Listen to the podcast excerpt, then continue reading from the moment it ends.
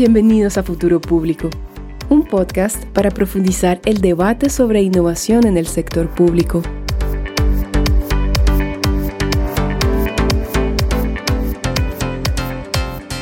Hola, hola, bienvenidos a Futuro Público. Yo soy Alberto Gurs. Y yo soy José Díaz, ¿cómo están? Y gracias por acompañarnos en nuestro episodio número 2. No sé, de repente José, ¿nos puedes contar sobre qué tema vamos a hablar hoy día? Sí, hoy vamos a hablar sobre la situación de las políticas de ciencia, tecnología e innovación en el Perú. Esto a raíz de la cantidad de ofrecimientos eh, que se han venido dando en los últimos meses desde candidatos a la presidencia, básicamente, sobre la creación o no de un Ministerio de Ciencia, Tecnología e Innovación. Sí, yo creo que es un tema que surge cada cinco años, que se vuelve siempre un poco un tema polémico y, por ende creo que por eso es relevante tocarlo el día de hoy. Más bien no se olviden de que nos pueden seguir por seguir y comentar en, por LinkedIn, en Futuro Público, también con el hashtag Futuro Público y en Twitter también. A mí me encuentran como arroba Alberto Urs, todo junto. Y a mí como eh, arroba J Díaz Mendoza. Sí, o sea, yo creo que, que la discusión del ministerio es lo que termina guiando la agenda, ¿no? O sea, se acota bastante en el tema del ministerio, si es que necesitamos un ministerio, si es que no necesitamos un ministerio y basta con, con tener un COSITEC más fuerte, por ejemplo. O ahora último, por ejemplo, que ha salido esta, esta, esta propuesta en el, en el, Congreso, que al final fue, quedó en nada, me parece, que es el tema de crear como una especie de solución intermedia con una secretaría a nivel PCM. Entonces hay, hay un par de cosas que podemos hablar, pero pero sí, no, yo, yo, yo veo que el tema del CTI se termina muchas veces yendo hacia el tema del ministerio, ¿no? Sobre todo en las elecciones. Claro, o sea, se encaja mucho en básicamente el discurso de burocracia o no burocracia, ¿no? Que es totalmente contraproducente, creo yo, de, em, con el espíritu de un ministerio de CTI.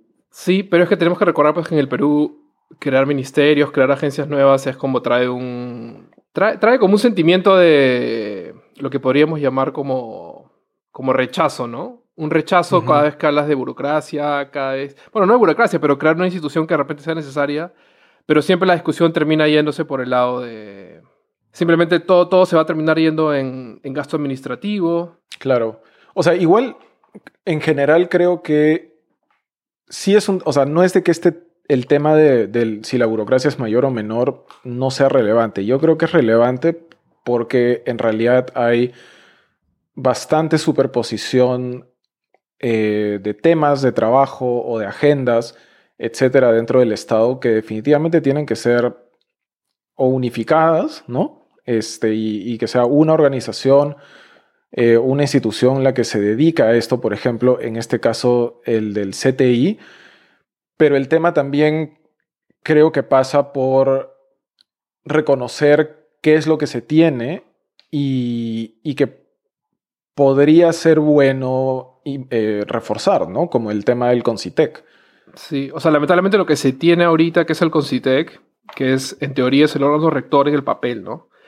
Pero no, el Concitec no tienes, no tiene ni el presupuesto ni la capacidad para realmente liderar esa agenda y articular todos los sectores, ¿no?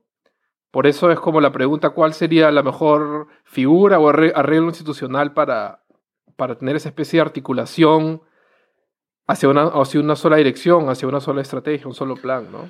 O sea, porque en realidad el que exista un ministerio de CTI no te asegura absolutamente nada. O sea, vemos de que hay muchos países, sobre todo latinoamericanos y africanos, que tienen ministerios de CTI desde hace como bastantes décadas, mucho antes que Perú inclusive, eh, o de la experiencia del Concitec, que en verdad no han subido o no mejoran en absoluto en los rankings, ¿no? Entonces, igual, ese es otro, otro aspecto de la discusión, ¿no? Más allá de si es pertinente tenerlo o no, también es importante discutir el por qué queremos tener uno lo vamos a priorizar en presupuesto, lo vamos a priorizar en la agenda del Estado, eh, lo vamos a priorizar a nivel de todos los ministerios, o sea, ¿cómo va a ser ese arreglo institucional que mencionas, no? Sí, yo creo que los argumentos pro ministerio van bastante por eso, ¿no? Por el tema de que de que un tema tan relevante como es el CTI tiene que tener un, asiento fijo, permanente en el Consejo de Ministros, por ejemplo, ¿no? Porque en el Perú, pues si no estás cerca, cerca de donde se toman las decisiones políticas, no va a pasar nada, ¿no? Es un poco la teoría, ¿no?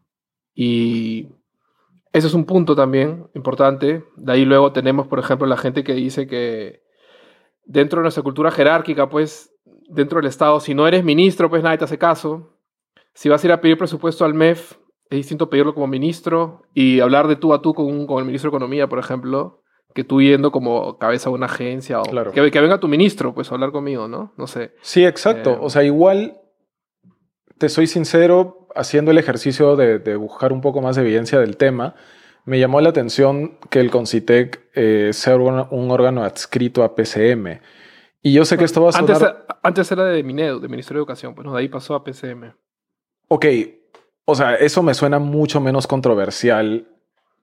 Es decir, de que sea, de que esté adscrito al Minedu, que esté adscrito a PCM. Al menos Minedu, digamos, en una agenda de reforma, en una agenda de eh, mejora de los aprendizajes, etcétera, puede incluir eh, el desarrollo de STEM, por ejemplo, de, de, los cursos de ciencias o el reforzar aspectos de ciencias, etcétera.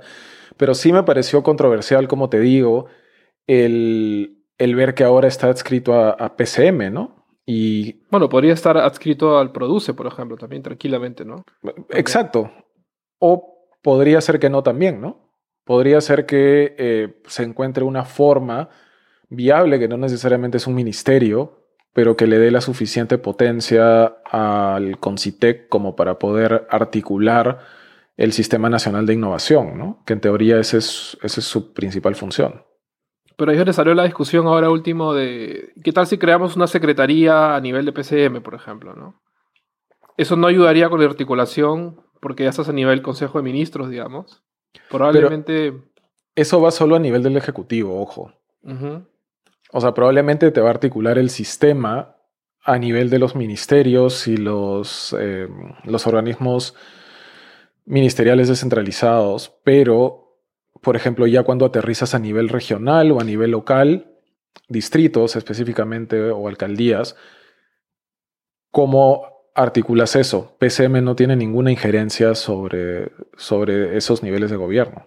Claro, no podemos dejar el tema de, no podemos solamente enfocar el tema del CTI a nivel ejecutivo, ¿no? Dejarlo a nivel nacional más alto, ¿no? Sobre todo ahora en esta, digamos, cuarta revolución industrial en donde, eh, básicamente los ecosistemas de innovación, de startups, de transmisión de datos, conocimiento, es, están, es un poco más global, más sistémico, más este...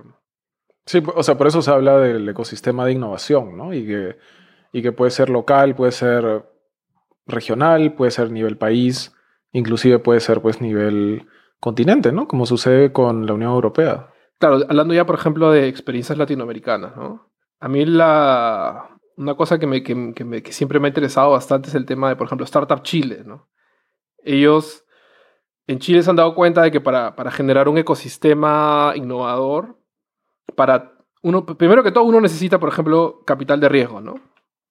¿Quién, quién es el que te financia, o sea, ideas con alto, con alta, con alto riesgo de, que puede fallar, ¿no? Entonces, por ejemplo, ellos se han dado cuenta que si tú quieres atraer ese tipo de inversiones, por ejemplo, a tu país, para que financien empresas, startups, primero que todo, pues tiene, tiene que haber cierta atracción, ¿no? Tiene que haber movimiento, la cosa tiene que estar como, así como dicen un poco, tiene que estar como un poco hot, ¿no? Se tiene que escuchar, oye, Chile, capaz en Chile, oye, qué va acá en Chile, ¿no? Entonces ellos están invirtiendo con Startup Chile, ellos buscan generar esa especie de conexión y, y posicionar a Chile un poco en el mapa internacional trayendo startups extranjeras, básicamente, llevándolas a Chile, por ejemplo. Y, lo que Chile, y ahí lo que me parece por acá es que Chile no busca que esas startups, digamos, o sea, les da dinero, pero en buena hora sí, les va bien, pero lo que Chile busca en realidad es que se, se generen encadenamientos o, redes de contactos entre estas startups extranjeras y el ecosistema chileno, por ejemplo. ¿no? Claro, o sea, hay un tema bien importante de intercambio de información, eh, intercambio de tecnologías también, ¿no? Intercambio de conocimientos, que de hecho es parte de la innovación también. O sea, innovación no es solamente, como hablábamos en el capítulo anterior, crear un Tesla. O sea, como que ya, sí, eso es innovador, pero también es, por ejemplo, meter nuevos conocimientos en, o nuevas tecnologías en un país para poder crear nuevas cosas, eh, ampliar un poco eh, la base productiva, eh, etcétera, ¿no? Que es lo que básicamente ha hecho Chile.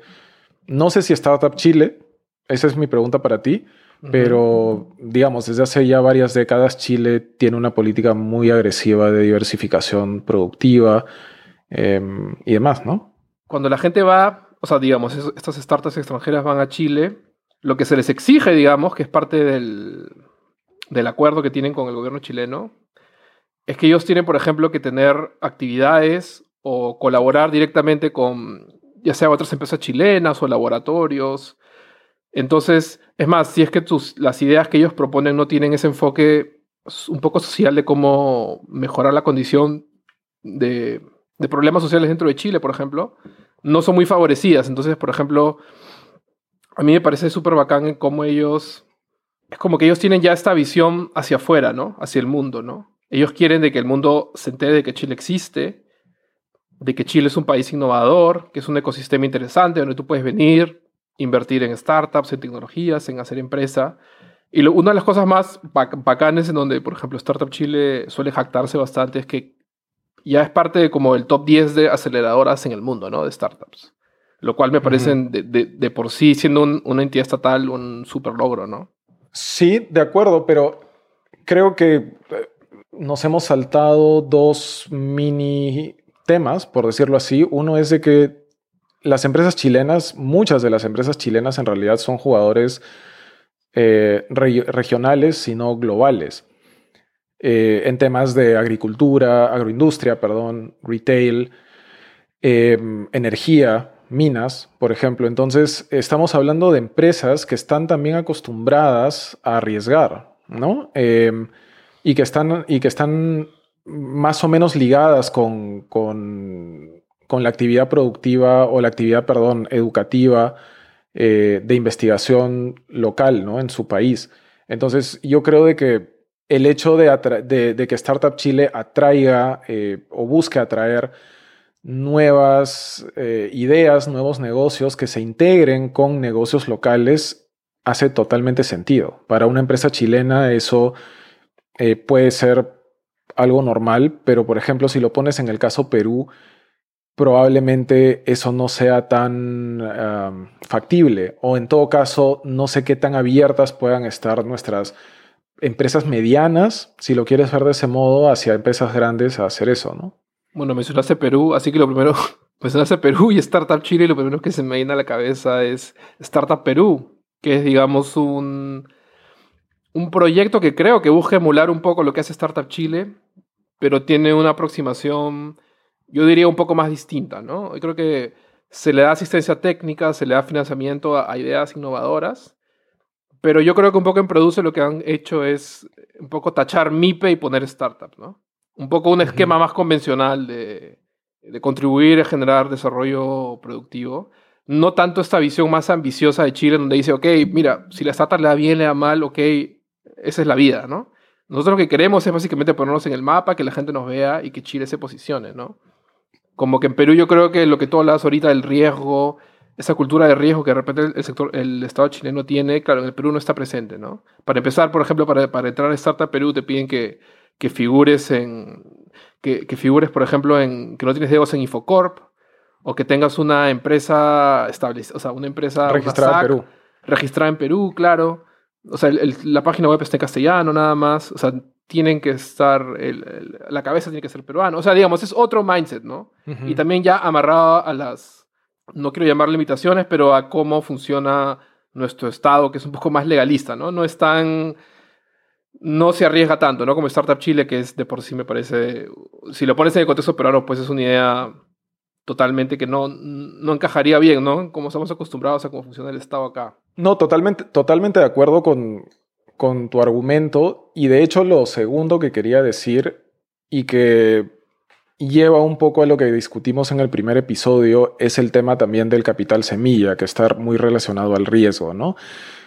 En Perú, eh, yo he visto un poco de que hay iniciativas públicas, por ejemplo, que, que, te financian algún tipo de capital, pero claro, tienes, o sea, para llegar a eso, inclusive para llegar al concurso, tienes todas estas, estos requisitos, ¿no? Que, que tú lo has mencionado. No sé si en Startup Chile haya lo mismo, por ejemplo, pero, pero en general me parece de que el rol del Estado definitivamente es, es vital es, y es muy importante precisamente para un poco articular este ecosistema y lo que hablábamos de, de reconocer el esfuerzo del Estado para articular, pero también para financiar y fortalecer, obviamente, eh, el, el, tema de la innovación, ¿no? Ya, o sea, por ejemplo, si tú ya quieres llevar el tema este tema del, financiamiento público hacia otorgando capital semilla, por ejemplo. ¿no? Ya, creo que el ejemplo máximo es probablemente Israel, que en los 90 tuvo un programa agresivo de financiamiento público a, empresas que querían venir a, invertir en Israel en temas de tecnología. Creo que el país les daba 40% de financiamiento. Luego ellos devolvían el préstamo, digamos. Pero eso generó pues de que después de una década el, interés por, por invertir en, Israel en el sentido de, la atracción de capital de riesgo se disparó, ¿no? Y entonces ahora tienes... Eso, digamos, ha sido uno de los, de los factores claves de por qué Israel, por ejemplo, es ahorita uno, bueno, es, para empezar, creo que es el primero o el segundo país que invierte más en Research and Development, pero en general es como, se va perfilando como, como tu siguiente technological hub, tu especie de Silicon Valley. Y es bastante porque el que gatilló eso en realidad fue el Estado, ¿no? Digamos, ¿no? Tuvo la visión hace dos décadas y dijo, ya, bueno, vamos a esto y... Y yo creo que ahí un poco volvemos al argumento del episodio pasado con Matsukato, ¿no? Sí, el argumento de Matsukato que básicamente te dice que el papel del Estado es vital para establecer esta cultura empresarial, lo que decía hace un par de minutos, ¿no? Eh, ser el que articula un poco el ecosistema. Obviamente, eh, proveyendo un marco jurídico, fiscal eh, importante, pero también colaborando con el financiamiento o con la promoción, ¿no? De no solamente de las empresas, sino también de las potencialidades, que es un poco lo que mencionaste que hacía Chile, ¿no? Te decía, como el por qué invertir en Chile no solamente es por el, por el dinero y por el tema regulatorio, me imagino que también hay otros factores como, no sé, voy a decir, qué bonito es vivir en Chile o qué es el país más estable de Latinoamérica. O sea, ese tipo de cosas. Claro, tienes razón. El tema de la plata no lo es todo, ¿no? Por ejemplo, en, según lo que leí, en Israel también lo que jugaba un, factor bastante importante era el tema de que Israel tiene una, aparte que tiene universidades top en temas STEM, o sea, ciencia, tecnología, matemáticas, este, entonces ahí tienes un tema de, claro, tienes inversión pública que promueve que genera que, venga inversión privada de alto, de, con capital de riesgo. Luego tienes también el tema de, claro, una población altamente educada en, temas tecnológicos, digamos. Y claro, lo que mencionabas también, ¿no? el tema de la calidad de vida es algo que atrae mucho, ¿no? La gente quiere irse siempre a las grandes ciudades, a las ciudades donde, donde están pasando cosas. Sí. Y eso también, claro, es un tema que influye, ¿no? En realidad, el, ejemplo de Israel me, me, llama bastante la atención y me hace eh, parecido a el, ejemplo alemán.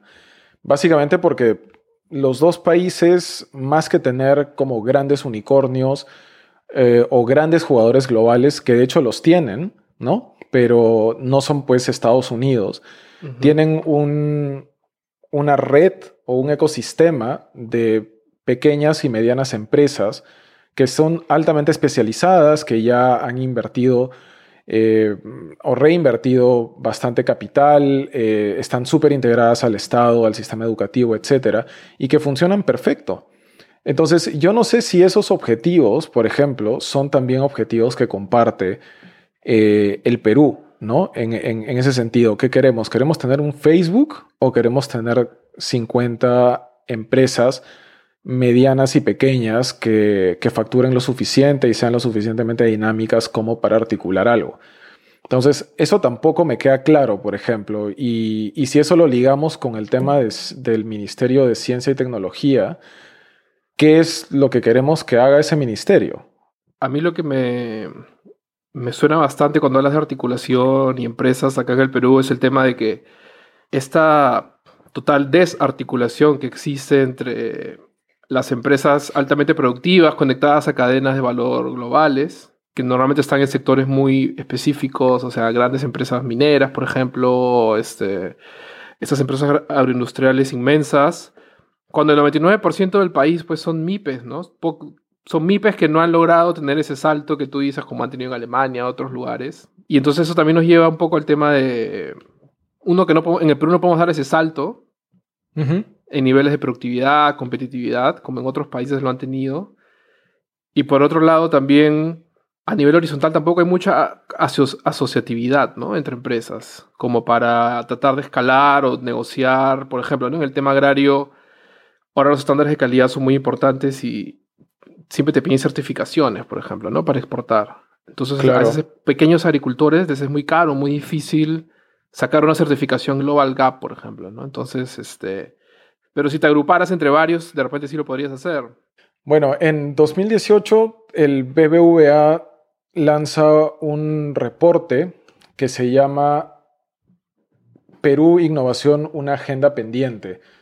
Y habla específicamente del tema de innovación. Eh, en realidad, a mi parecer, no dice nada que no se sepa, pero hay dos detalles que me parecen importantes que responde un poco a lo que acabas de decir. El primero es el tema del, tamaño y de la calidad, por decirlo de ese modo, de las empresas peruanas. en su mayoría estamos hablando de empresas familiares de subsistencia, que, que son creadas precisamente a, raíz del desempleo o a, la raíz, a raíz de que los ingresos familiares no son suficientes, etcétera, ¿no? Y por otro lado, en aquellas empresas que ya tienen un tamaño considerable, en realidad no innovan.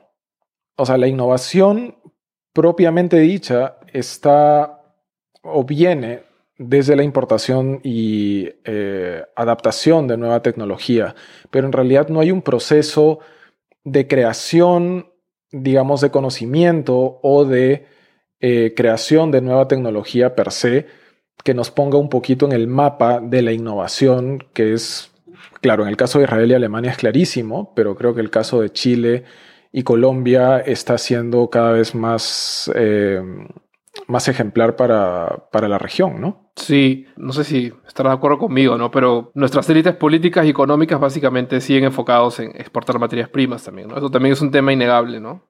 Si generas ingresos solo sacando la piedra, ¿cuál es tu incentivo para, para invertir en, investigación y desarrollo, por ejemplo. ¿no? Y es un problema también porque cuando, o sea, el Estado, por ejemplo, beca a mucha gente para que hagan maestrías, doctorados en temas científicos, técnicos súper especializados. ¿Y qué pasa con esa gente cuando termina? O sea, vuelven al Perú, si es que vuelven, ¿no? Porque a veces tampoco no vuelven. Pero si es que vuelven, llegan y están sobrecapacitados para todo.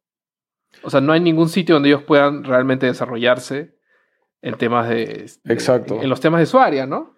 Y aparte de eso también no, dentro del Estado tampoco el Estado, o sea, hablando del sector privado, ¿no? Pero el Estado tampoco ofrece como una especie de carrera, carrera para investigadores, por ejemplo, ¿no? Alguien venga y diga, oye, ¿sabes qué? Yo voy a hacer carrera en el instituto de tal cosa, de, tal ministerio, y para ayudar a, a sacar adelante ese, ese, tema.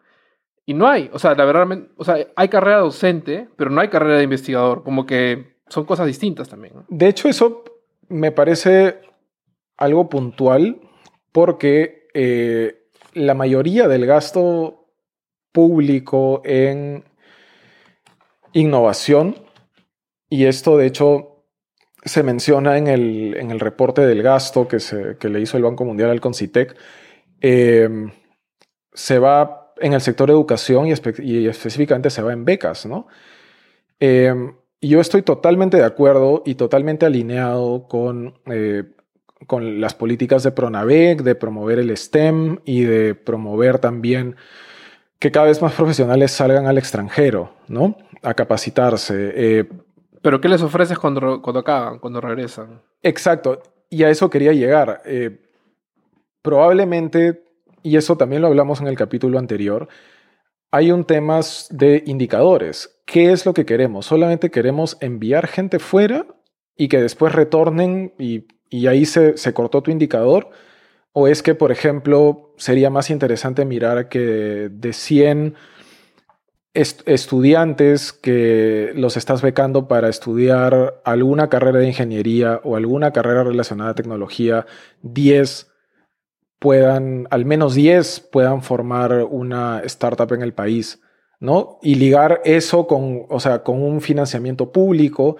eh, desde el Produce o desde cualquier otra, otra institución, pero al final anclar toda la cadena, ¿no? O sea, imaginemos a alguien que lo estás becando en la secundaria en un colegio público, que después accede a la universidad y se termina yendo al MIT y después tiene que regresar a Perú.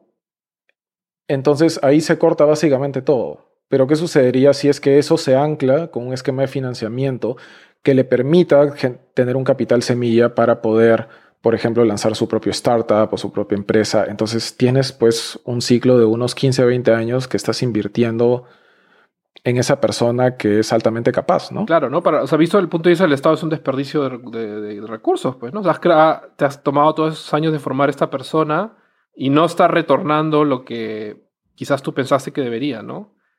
Y ahora que mencionabas el tema de los indicadores, que es creo que uno de nuestros viejos, este, uno de nuestros hot topics en todos los episodios, creo va a ser. Claro, en el Perú no, dos. claro, en el Perú no existe, pues, indicador, unos indicadores fiables o de buena calidad sobre, sobre STI, ¿no? Eso te, eso te da como a pensar, ¿no? Claro, o sea, quizás ahorita, en esos últimos años, que, que, que, que como que la inversión en, en, el tema ha subido bastante, que hay, hay bastante cooperación internacional. Por ejemplo, los, los británicos están recontrametidos con financiamiento, financiando cosas STI acá en Perú. Hay préstamos del Banco Mundial. De repente ahora sí se está haciendo esa tarea, ¿no? Pero históricamente no ha habido. No hay. O sea, no, muchas políticas, planes están basados en cosas normativas, o sea, el deber ser, ¿no?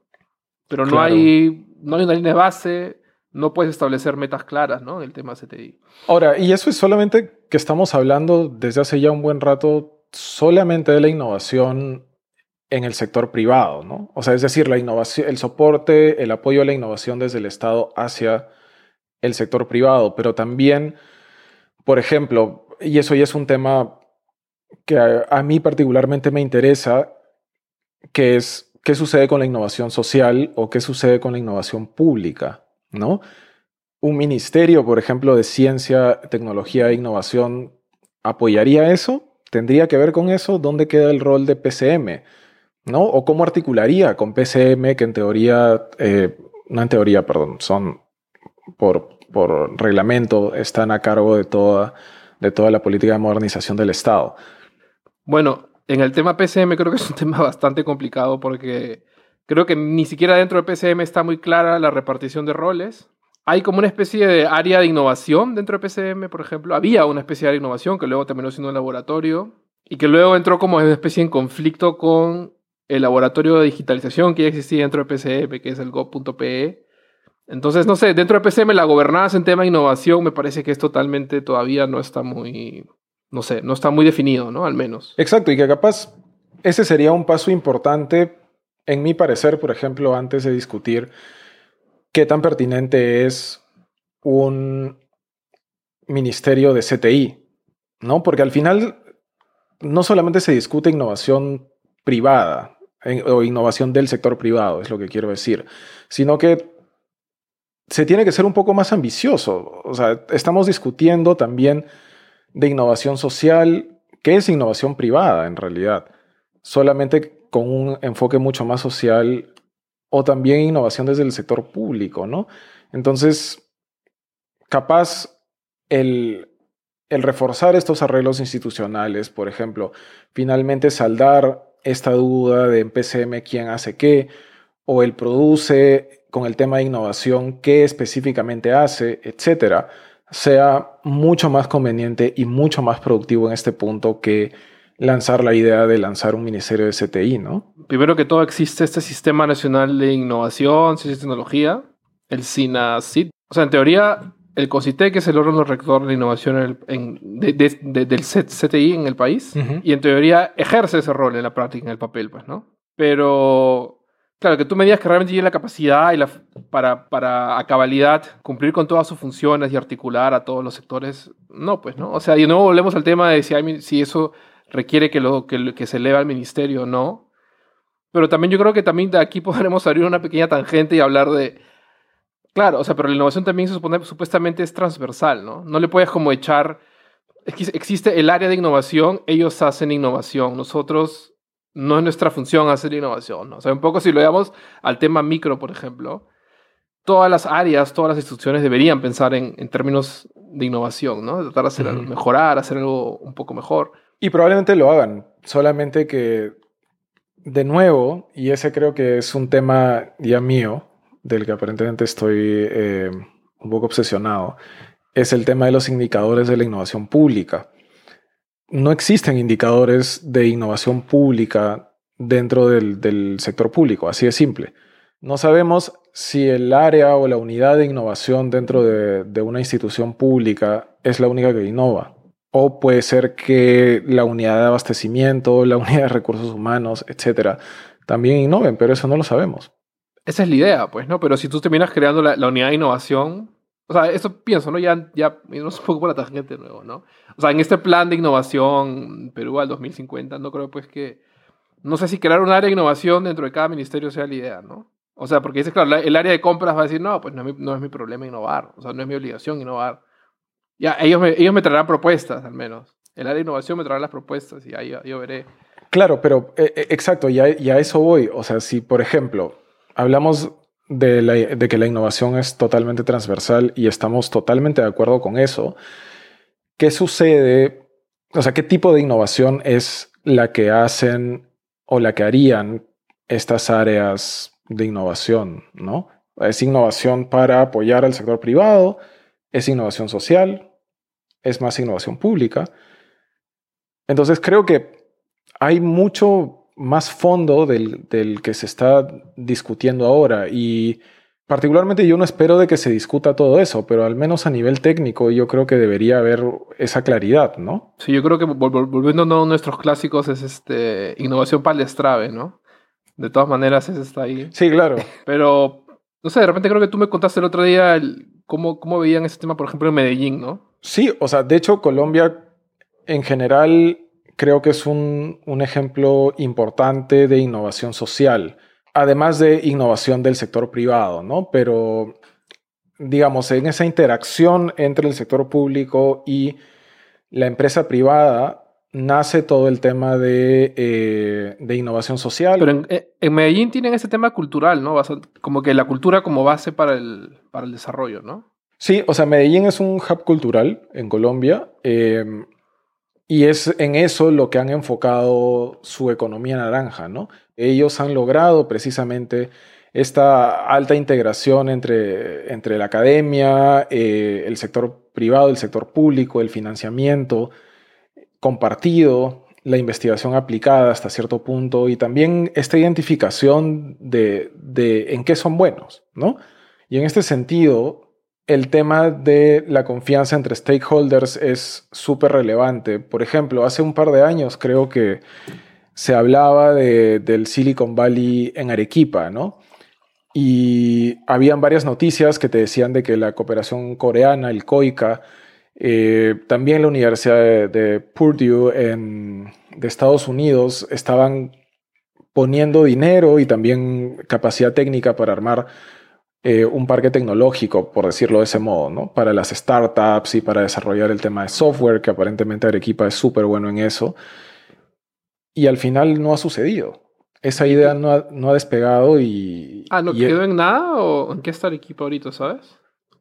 No sé si no ha quedado en nada. Sea alguna persona, algún oyente que sepan que anda el equipo ahorita. eso, eso, sería una buena pregunta opinión, una, opinión más que bienvenida, un comentario, una...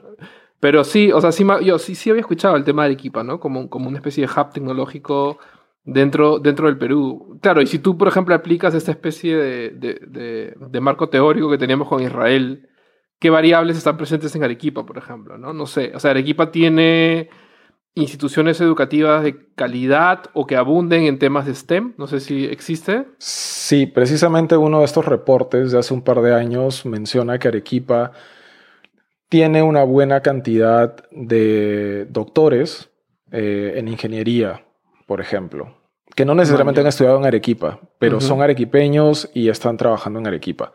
Entonces esa es una red inicial, ¿no? Y luego, por ejemplo, calidad de vida, creo que Arequipa es una de las ciudades del Perú más atractivas, ¿no? Si no me equivoco, es, es, la segunda ciudad con mejor calidad de vida del, del país, ¿no? Mm, entonces, la única, la variable que falta, que es la clase, que es la más difícil y que, y que falta en toda Latinoamérica en general, el tema de existencia de eh, venture capital, ¿no? Y a eso hablábamos sobre el tema de la articulación y la confianza entre los stakeholders, ¿no? Porque el Estado puede prometer poner X cantidad de dinero y al final no lo pone. Y eso automáticamente va a llevar también a que el sector privado diga, bueno, entonces yo no voy a poner dinero porque esto simplemente no es claro. Y viceversa también. A veces el Estado puede poner dinero y el sector privado decide no hacerlo.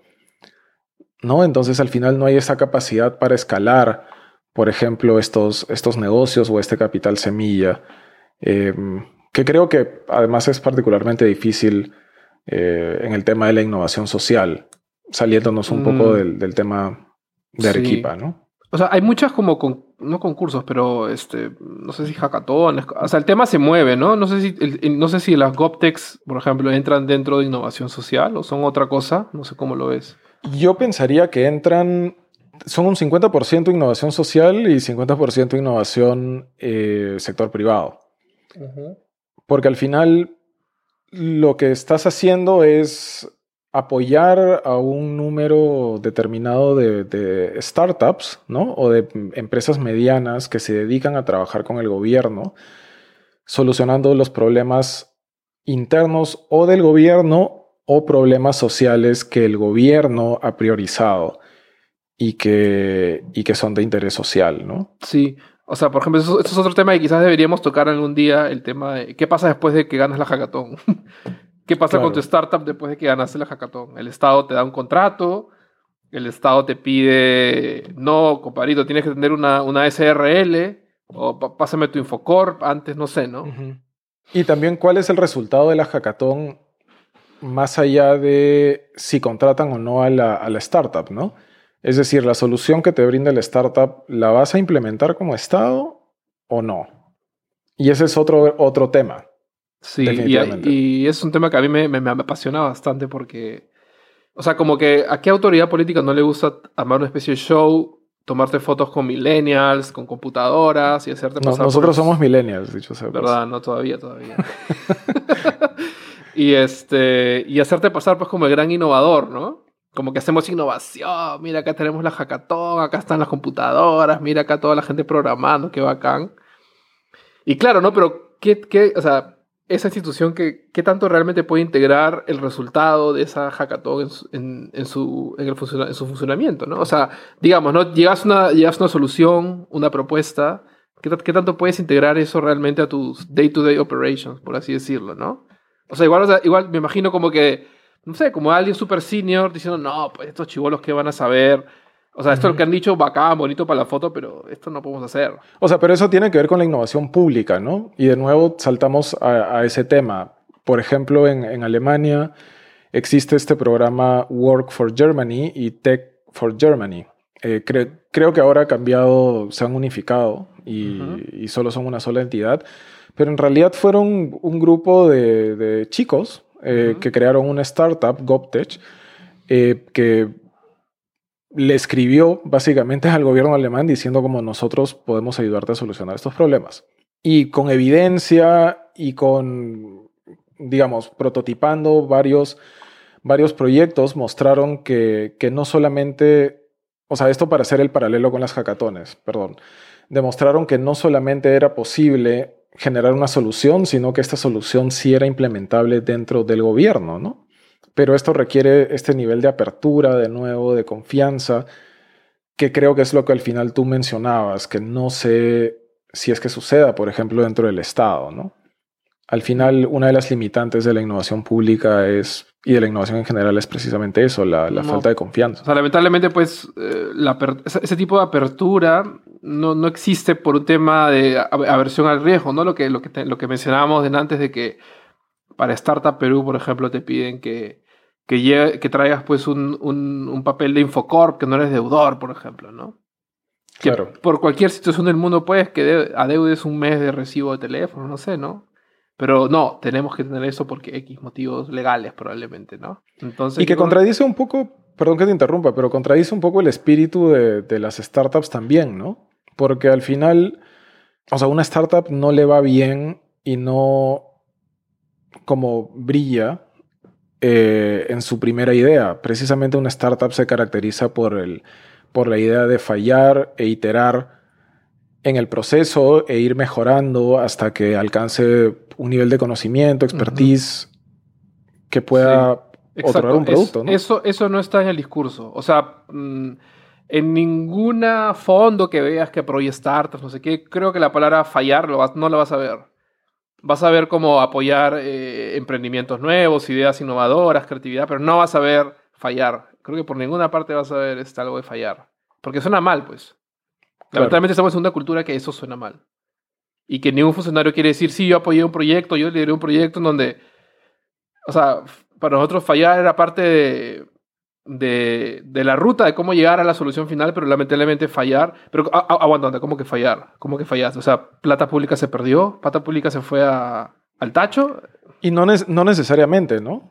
Pero el proceso en general has mejorado, eh, hay un mayor conocimiento de los servidores públicos o hay una mayor integración con el sector privado, por ejemplo, que tienen que, ser reconocido, tiene que poder evidenciarse y que te demuestra que en realidad no ha sido dinero público tirado al agua. O sea, ¿cómo vendes eso pues a nivel, digamos, ¿no? O sea, imagínate que tú digas, pues sí, que tal ministerio hizo tal proyecto y estaban este, experimentando, pero han perdido, o sea, como que la oposición en el Congreso, por ejemplo, al toque te diría, ¿no? Esto es una mala gestión, estos son unos no sé qué. Pero claro, tú tienes que, tú deberías de una manera crear esta cultura más amplia en donde, digamos, sea aceptado que el riesgo es parte de la, del todo, ¿no? O sea, es sacarnos esta idea de, del funcionario público que todo es perfecto, que yo nunca fallo, no que es mentira, en el fondo es mentira, señores, eso es mentira. hay, hay pues de todo, no te encuentras de todo, pero claro, nadie quiere nunca hablar de sus fallos, pues, ¿no? Pero es porque tampoco, y en ese sentido sí me sale el corazoncito público, es que no existen los marcos regulatorios eh, o los marcos presupuestarios, si lo quieres ver así, para fallar. ¿No? Y, ya que quiero ir, ya que quiero ir con eso, o sea, no es de que esté la OSI, la OSI, la Contraloría. claro, ¿no? o sea, no está mal fallar, ¿no? El tema es de que si fallas, después cómo lo sustentas. Mientras que si existiese, por ejemplo, un marco que dice que para X programa o para... Pero ya, ya, ya medio que hay, ¿ah? PCM ya sacó hace, bueno, a menos para el tema digital ya sacó como que se puede usar metodologías ágiles, que no sé qué, que hay que prototipar, experimentar. O sea, en teoría, en la teoría más teoría existe ya, pero nadie lo va a aplicar, pues. O sea, pero nadie... Eso no pero mientras eso no esté traducido en los presupuestos... Claro, sí, por ahí va, sí, sí, sí. Tampoco está en la ley, o sea, en el reglamento, perdón. Entonces, claro, ¿cómo haces eso? Para ponerte el ejemplo del, del gobierno de Austria, ¿no? Ellos tienen por ejemplo, estos, eh, en, el término en inglés de hecho es Expenditure Sandbox, que es como una caja de juegos presupuestales. En el caso de ellos está muy enfocado en infraestructura vial y en temas de transporte eh, público, multimodal, etc. Entonces, ellos reconocieron básicamente la naturaleza de el sector transportes, que tú no puedes construir una carretera o un tren digamos, en seis meses o en un año. Bueno, posiblemente una carretera sí, pero eh, proyectos mucho más, eh, mucho más complejos, eh, sí, definitivamente no lo puedes hacer. Entonces necesitas ciclos presupuestales un poco más largos, necesitas también una idea distinta de que, por ejemplo, si el presupuesto no lo ejecutas en este año, no va a retornar a la caja del gobierno, ¿no? Sino que se va a quedar dentro de ese sandbox porque tus indicadores también son distintos. Entonces, eso ya da la oportunidad para que, no digo para que fallen, ¿no? O sea, no es de que, de que esto sea dinero gratis y donde todos vamos a jugar a ver qué sale, pero es pero te da la oportunidad de experimentar y de salir con nuevas ideas que efectivamente pueden mejorar la calidad de vida, todo, ¿no? O sea, ya sin entrar a un discurso súper barato, startupero, pero como que fallar es parte de la vida, digamos, ¿no? En general, ¿no? Entonces es un poco el hecho de que tú transparentas, o sea, para, para Estado, digamos, ¿no? Tú, tú transparentas de que es posible de que falles o que no la acertes a la primera vez. Ahora, el discurso de fallar yo sé que es súper controversial y que sobre todo en estos temas, por ejemplo, en estos momentos de la pandemia y del futuro post-COVID que no estamos pensando, eh, el tema de fallar probablemente suene horrible y a muchas personas les suene como que se está tirando dinero público, pero al final creo que es importante también mencionar o clarificar que, que la innovación es eso, ¿no? puede que, de nuevo, puede que falles en el producto final o en el servicio final, pero has innovado en el proceso. Sí. Uno piensa que hoy, hoy en día, digamos, que uno hace sus mil estudios de factibilidad, de no sé qué, tú piensas que, claro, quieres minimizar el riesgo de que falles, pero, o sea, ponte a pensar, ¿no? Para llegar a la Luna, ¿cuántos cohetes explotaron en plena, en plena plataforma de lanzamiento, ¿no? Literal, es un poco la naturaleza de para, para, para, llegar a esa especie de gran meta, o sea, va, va, a haber altibajos, pues, ¿no?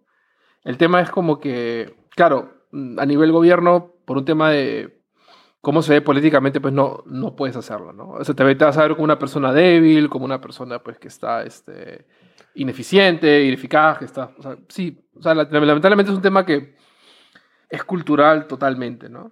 Y eso se externaliza también al financiamiento que da el Estado al sector privado, por ejemplo.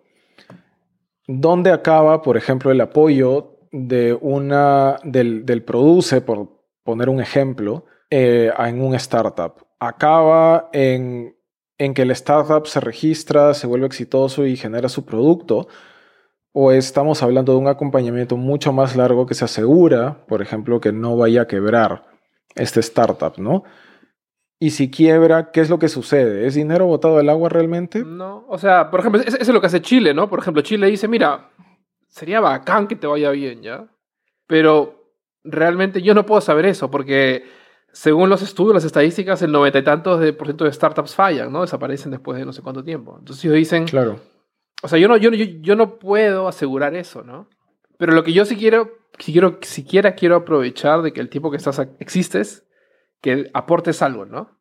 Que dejes una marca pequeña, ¿no? Y, no sé, mejores un poco mi ecosistema, o sea, algo, ¿no? Exacto, y eso, y eso es un tema que se tiene que poder reflejar en las políticas públicas, que no necesariamente las fallas son dinero público derrochado, que igual, digamos, tus indicadores los puedes adecuar, eh, tus indicadores de impacto, ¿no? Los puedes adecuar al proceso y no necesariamente a la meta. ¿No? Em, y así sucesivamente para poder hacer que eh, no solamente el ecosistema, pero que políticas en general relacionadas a ciencia y tecnología e innovación puedan hacer un poquito más de sentido, ¿no? José, yo creo que lentamente estamos llegando a ese punto en donde ya por tradición tú resumes un poco los puntos principales de la, de la, conversa. Por tradición solo tenemos un episodio, pero ya, bueno. Ya, ya, hay que hacerlo tradición. Pues. bueno, a ver, creo que en principio no podríamos decidir o no podríamos decir en este espacio si es que conviene o no tener un ministerio de CTI, pero lo que sí creo que podemos recomendar es que se necesita pensar a fondo en el, en el arreglo institucional, ¿no? Es decir, quién se encarga de qué, cómo es que se va a hacer esto, eh, cómo es que el presupuesto va a responder a, las iniciativas, por ejemplo, de un Ministerio de Ciencia y Tecnología. El segundo tema que yo veo importante es no solamente hablar del tema de innovación privada, ¿no? sino esta institución va a reforzar, por ejemplo, la, la, innovación social, que ya hemos visto de que es innovación privada, que solamente que está enfocada mucho más en solucionar temas eh, sociales o problemáticas, digamos, que el Estado ha identificado. O también se va a integrar con la innovación pública. Entonces, ese, es, ese también es otro nivel, ¿no? En donde se, en donde se tiene que pensar. Claro, es como algo que se está dando espontáneo ahorita, pero no hay como una, no hay como una especie de liderazgo, estrategia en el tema, ¿no? Exacto. Y lo tercero es también pensar un poco qué podemos aprender de, o qué, por ejemplo, podría aprender este, esa institución, ¿no? Este ministerio de CTI, digámoslo, eh, del mundo startup, ¿no? Em, y que se puede integrar definitivamente al sistema público. El tema de los conceptos de presupuesto para experimentación, los indicadores que tienen que ir más al, proceso, más que al, al impacto final, ¿no? Em, también la misión de las instituciones, ¿no? ¿Qué es lo que se quiere lograr con eso, etcétera? Creo que son totalmente necesarios incluirlos, de hecho lo hemos mencionado en el capítulo anterior. Y, el final, eh, que es un poco más eh, aspiracional, si lo quieres ver de ese modo, determinar el por qué sería necesaria una entidad similar, ¿no? Si es que existe ya, por ejemplo, el Concitec, existen eh, pequeñas unidades eh, o áreas dentro de los ministerios que también ven este tema. Eh, queremos que, esta institución ponga en agenda y marque la pauta del tema innovación. ¿Cómo queremos que se articule? ¿O queremos algo que, una institución que efectivamente centralice el tema? Creo que con eso ya vamos cerrando el episodio de hoy, José, con esos tres, cuatro principales conclusiones que nos has dado. Más bien, gracias a todos por, por, no escucharnos hasta este punto. Y bueno, si tienen comentarios o feedback o algo, algo de repente no, están de acuerdo, no les pareció, o de repente por ahí nos hemos soltado una un detalle, una frase, un, fake news, un, fake, un mini fake news. bueno, están más que bienvenidos para, para tratar un poco de, continuar la discusión, ¿no? Ni tú ni yo somos pues las autoridades finales del tema CTI en el país, pero sería chévere pues en la manera de lo posible que, que, se, que se genere una, una discusión más amplia, ¿no? Un poco ampliándola más allá del clásico sí y no ministerio, ¿no? sí, de acuerdo. Y de hecho, eh, vamos a colgar en, en, nuestra página de LinkedIn eh, el mapa mental que hemos armado un poco para, para ordenar el, el debate de este podcast, pero también eh, como para informar un poco sobre cómo ha sido nuestro proceso de, de, investigación, de empaparnos un poco más de este tema. Entonces es de acceso totalmente libre a través del link eh, y ustedes ahí pueden agregar o no eh, sus comentarios, básicamente. O si tienen alguna evidencia adicional, nos encantaría que participen y que podamos ir, digamos, co-creando un discurso que puede ser importante y que ojalá llegue a, a donde deba de llegar. arriba, arriba, José. no lo quería decir así, pero bueno. Ya, bueno. Entonces, sí, así vamos concluyendo el episodio de hoy y bueno, un abrazo para todos y gracias por escuchar. Chao. Listo, chao.